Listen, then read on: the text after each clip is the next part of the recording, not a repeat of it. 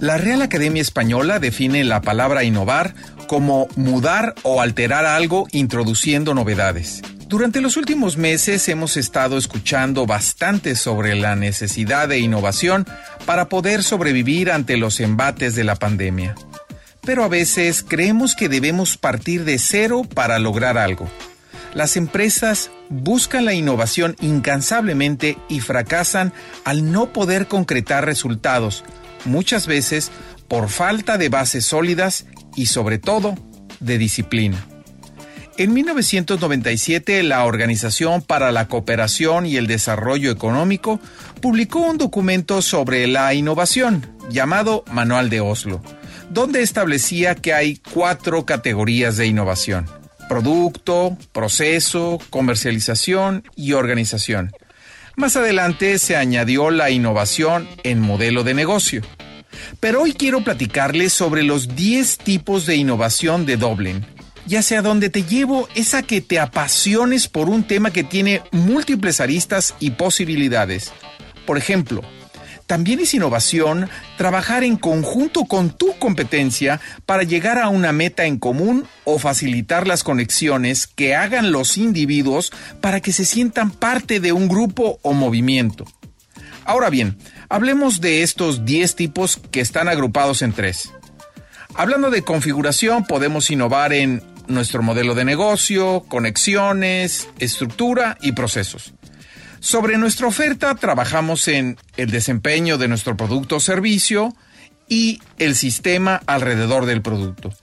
Y sobre la experiencia en el servicio, el canal, la marca o el compromiso con el cliente.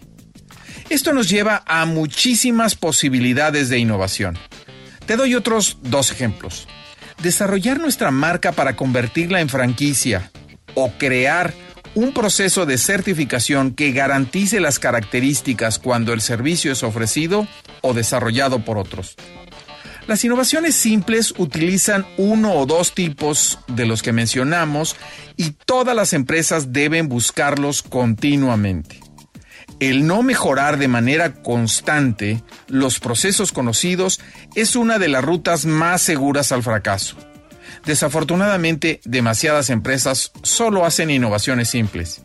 En los mercados y la competencia de hoy, las innovaciones simples por sí solas nunca son suficientes para el éxito a largo plazo.